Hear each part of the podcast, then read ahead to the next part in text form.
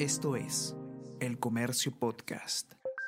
Buenos días, mi nombre es Soine Díaz, periodista de El Comercio, y estas son las cinco noticias más importantes de hoy, jueves 11 de noviembre.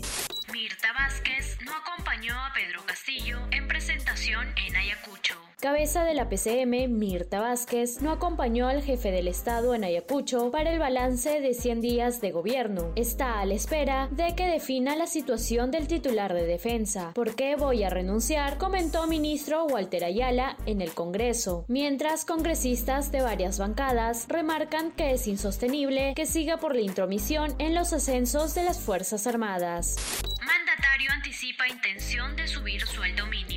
Ayer, durante el balance de los 100 días de su gestión, el mandatario habló de un alza en diciembre, luego precisó que se refería a un subsidio y al final convocó al Consejo Nacional de Trabajo. Expertos señalan que se afectaría la reactivación. Asimismo, anunció que venderá el avión presidencial.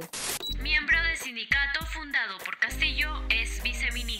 Roy Palacios, dirigente de FENATE Perú y promotor de partido de profesores, manejará gestión institucional. Especialistas temen que sea utilizado para el clientelismo político. Jefa de ATU confirma presiones para que renuncie.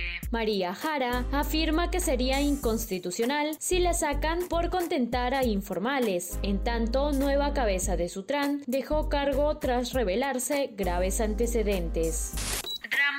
4.000 migrantes asiáticos eleva tensión entre Bielorrusia y Unión Europea. La llegada de cientos de migrantes a la frontera de Polonia a través de Bielorrusia ha generado una crisis que está escalando rápidamente. Acusan a gobernante Alexander Lukashenko de empujar a desplazados a la frontera con Polonia. Piden a Rusia que interceda.